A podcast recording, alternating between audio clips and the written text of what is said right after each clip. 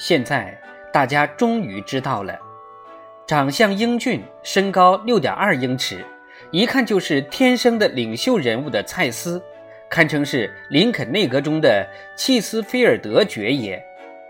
这个人很有教养，是古典学者，精通三国语言。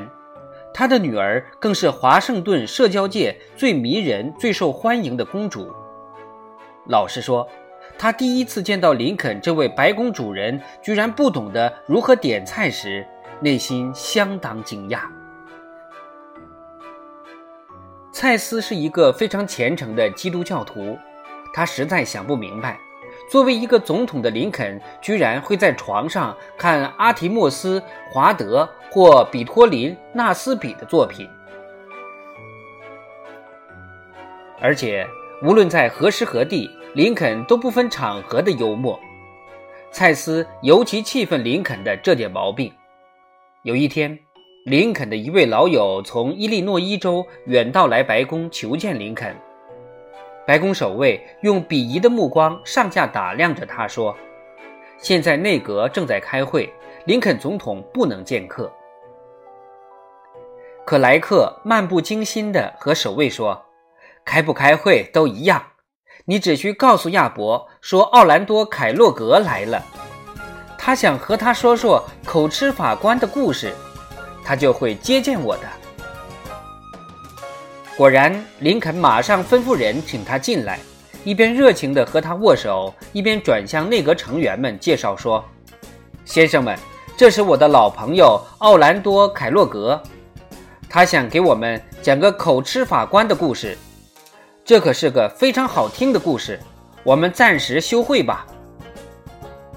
就这样，在林肯的提议下，内阁成员们只好搁下国事，听奥兰多说完故事。在听这个故事的过程中，只有林肯一个人边听边哈哈大笑。这件荒唐的事让蔡斯对林肯颇感不满。他为国家的前途深深地感到担忧，他抱怨林肯把战争当成笑话，做事情不够严谨，这样下去会导致整个国家走向毁灭的边缘。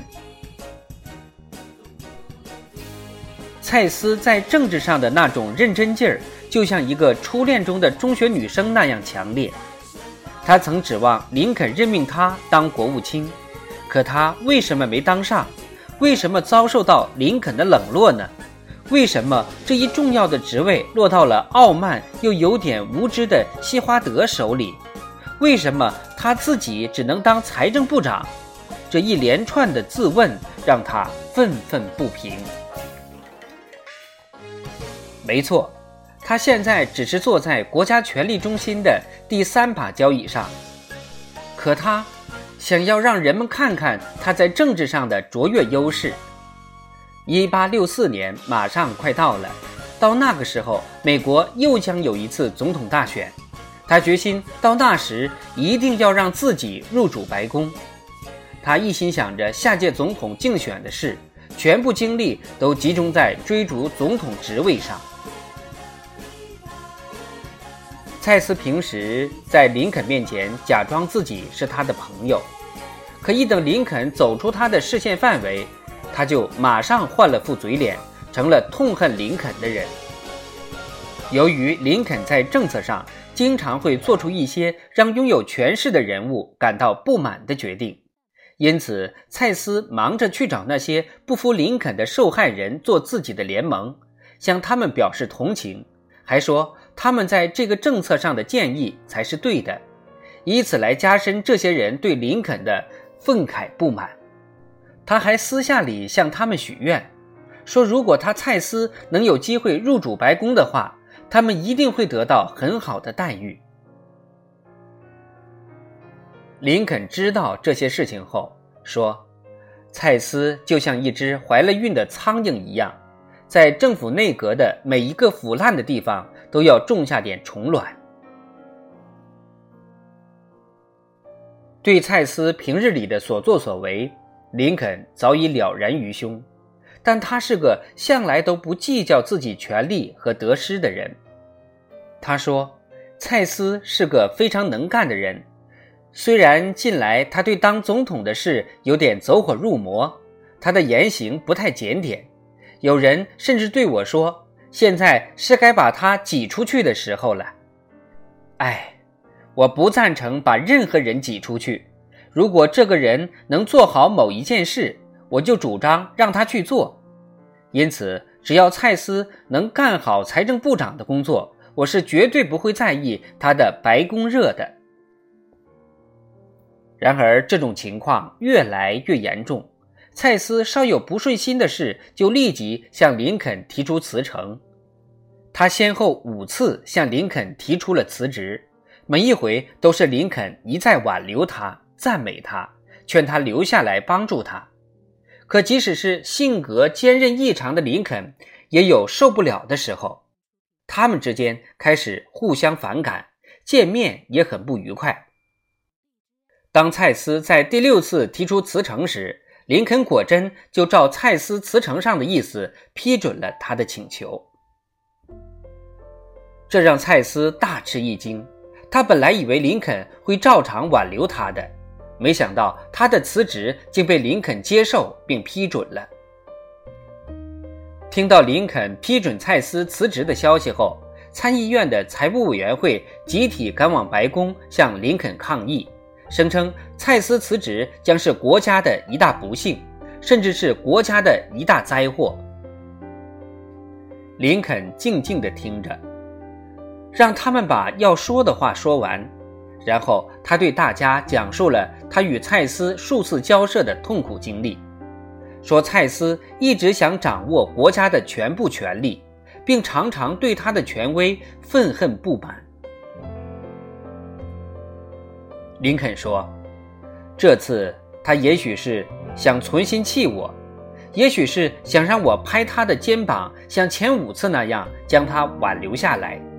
可是这次我真的认为自己不该这么做，所以我只好接受他的辞呈。”从今往后，他作为一名内阁成员的职权就此结束了。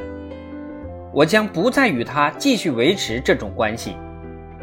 先生们，如果你们认为我有辞职的必要的话，我愿意辞掉这个总统的职位。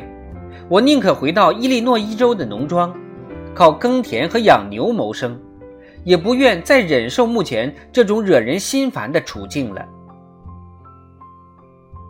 那么，林肯对这个曾羞辱他、怠慢他的蔡司的评价又是怎样的呢？他说：“在我所认识的那些政治大人物中，蔡司比其中最好的一位还要强出很多。尽管他们彼此之间有嫌隙怨恨，林肯对蔡司却采取了最高尚、最宽宏的态度。”他将美国总统所能颁赐的最高荣誉颁给了蔡司，还让他做了美国最高法院的审判长。然而，跟性情火爆的斯坦顿比起来，蔡司更像一只温顺的小猫。斯坦顿的身材矮小肥胖，外形像个圆球，但生性勇猛乖张。他的爱女露西去世时，他伤心欲绝。在他下葬一年之后，他还把他的尸体从坟墓里挖出来，在自己的卧室里又摆放了一年多。斯坦顿夫人去世后，他更是夜夜将亡妻的睡衣和睡帽摆在身边的床上，相对垂泪。他可真算得上是个怪人，知道他的古怪行为的人。都说他已半疯了。林肯和斯坦顿的相识是在处理一项专利案件时，他们俩同时和费城的乔治·哈定受雇担任被告的律师。在办理那件案件时，林肯曾仔细研究案情，并为出庭辩论做了精心的准备，也想好了辩护词。可斯坦顿和哈定都以与林肯一起办案为耻。他们漠视林肯的存在，当面羞辱林肯，甚至在法官审案时故意不给林肯说话的机会。于是，林肯把自己准备的辩护词稿件交给他们，而他们认为林肯的这份辩护稿是一文不值的东西，甚至连看都不肯看一眼。当他们辩论完从法院回办公室时，都不愿意与林肯同行，甚至也不邀请林肯到他们的房间讨论案件，更不用说让他们跟林肯在同桌一起吃饭的事了。斯坦顿在那次与林肯做被告的辩护律师时，曾背地里这样说过：“林肯，我可不愿跟那么一个笨拙的像只长臂猿的人来往。如果不能和外表像绅士的人在一起办案，我宁肯放弃这个案子。”这话后来林肯也听说了。那时林肯说：“从来没有人像斯坦顿那样羞辱过我。”他回家之后。深深地为受到的屈辱难过、伤心，并再度陷入了可怕的忧郁之中。林肯当上总统之后，斯坦顿对林肯的轻视和厌恶没有减少，反而更深了。他当众说林肯是讨厌的白痴，说他没有管理政府的能力，应当被赶下台去。动物学家杜夏路根本没有必要跑到遥远的非洲大陆去寻找大猩猩的。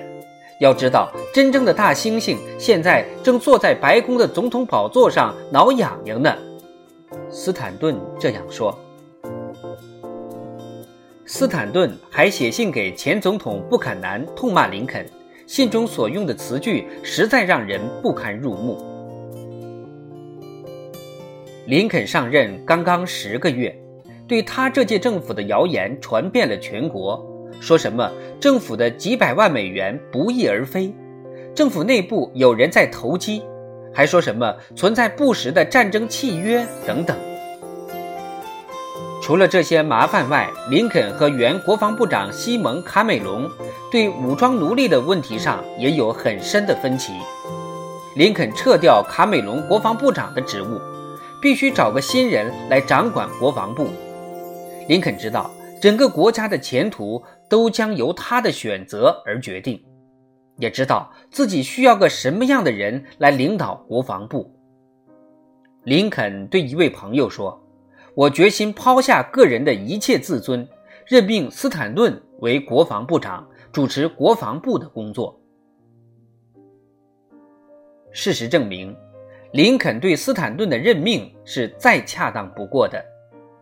为了统一国家，林肯什么样的委屈都能忍受。斯坦顿主管国防部时，有一次，一位国会议员劝林肯下令调动某些兵团，林肯答应了他。这个国会议员拿着林肯总统的命令跑到国防部，把它放在斯坦顿的办公桌上。斯坦顿态度强硬的厉声说：“他不可能答应这件事情。”这位议员向他说：“你不要忘了，我手里握着的是一份总统签署的命令。”斯坦顿立即反驳道：“如果是总统下达了这种命令，他就是一个天生的傻瓜。”这位国会议员跑回去找林肯。指望林肯会愤而辞退这个不听话的国防部长，可他万万没想到，林肯静静地听完之后，只是眨眨眼睛，平静地对他说：“如果斯坦顿说我是天生的傻瓜，那我一定是的，因为他在战争上的看法通常都是对的。我这就亲自去看望他，听取他对这件事情的意见。”林肯来到了国防部，斯坦顿立刻指出他的命令中的错误之处，于是林肯马上就撤回了那道命令。林肯知道斯坦顿生性讨厌别人干涉他的工作，因此在国防部的很多事务上，通常都让斯坦顿自己做主。他说：“我不能给斯坦顿先生添任何麻烦。”他的工作是世界上最困难的。军队中有几千人因为未能晋升而责怪他，又有几千人因为未能任职而责怪他。他所受到的压力，旁人是无法体会的。而他却像站在海岸上的一块磐石或者堤坝，浪涛不断地打在他的身上。他必须用他的职能抵挡怒海，使海水不至于淹没国家这块陆地。在这样的压力下，他竟然没有倒下来，没有粉身碎骨。要是没有他站在前面的话，我肯定早就完蛋了。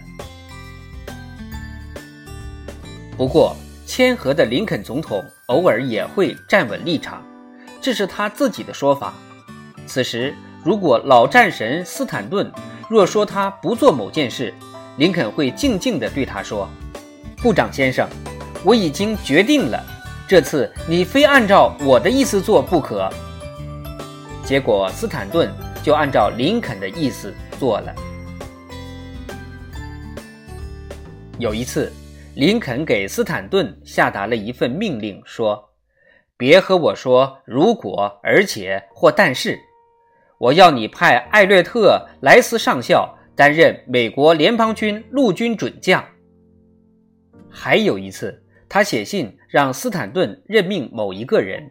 他在信中写道：“无论他知道不知道凯撒大帝的头发是什么颜色，你都必须任命他。”后来，林肯政府内阁里，像斯坦顿、西华德等大多数。原来辱骂及轻视过他的人，渐渐地开始尊敬林肯。当当林肯奄奄一息地躺在福特剧院对门的一栋出租公寓里时，以前骂他是讨厌的白痴的铁汉斯坦顿流着眼泪说：“这儿躺着一位人类有史以来最完美的领袖。”林肯总统身边的一个叫约翰·海伊的秘书，在回忆里曾非常生动地描述了林肯在白宫的工作情形。他根本就不讲究工作方法。尼克莱和我曾花费了四年时间，才让他稍微的适应一些系统化的潜规则。但每一个规则刚刚建立。就被他立刻打破。虽然大多数民众对现行政策的牢骚与个人的无理要求把他给气坏了，可是对阻止那些民众接近他的一切规定，他却全都毫无理由的反对。林肯很少给人写信，收到的五十封信里，他难得看上一封。刚开始，我们还设法让他看。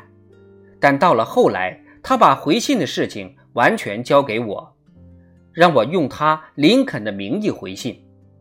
我所写的回信，他甚至看都不看，就马上签上自己的名字。林肯自己每周只可能写六封回信，他的亲笔回信绝对不会超过这个数字。如果华盛顿以外的某个地方有很严重的问题需要总统亲自来处理的话，他也很少亲自写回信，总是派尼克莱或我去解决问题。平日里，他在晚上十点到十一点之间就上床休息。第二天，他非常早的起床，在林肯住在乡下的军人俱乐部时，早上不到八点钟他就已经起床。很快就开始吃早餐了。他吃的十分节俭，每次就只吃一个煮鸡蛋、一片烤面包和一杯苦咖啡。每天早餐之后，他就骑马到华盛顿白宫开始他一天的工作了。在冬天寒冷的时候，他住在白宫就不会这样早起床。即使在他失眠的时候，他也要在次日早上。在床上小睡一会儿。每个冬天的午餐，他就只吃一块饼干，喝一小杯热牛奶；而在夏天，则吃点水果或葡萄什么的。他对饮食非常克制，所吃的东西比我所认识的任何人都要少得多。有时候，林肯只喝点凉开水，就不再喝别的饮料。这并没有其他的特殊原因，只因为林肯不太爱喝别的东西。要是他感到有点疲劳，想要休息一会儿，林肯就跑去听别人的演讲，听听音乐，或看戏剧。那时候他很少主动去阅读，除非我提醒他看某一篇有点特殊的文章。他也几乎从不读报。他经常解释说：“像时局这样的事，我比他们谁都要清楚。”如果说他谦逊，那简直荒谬透顶。要明白，从来就没有一个伟人是谦逊的人呐。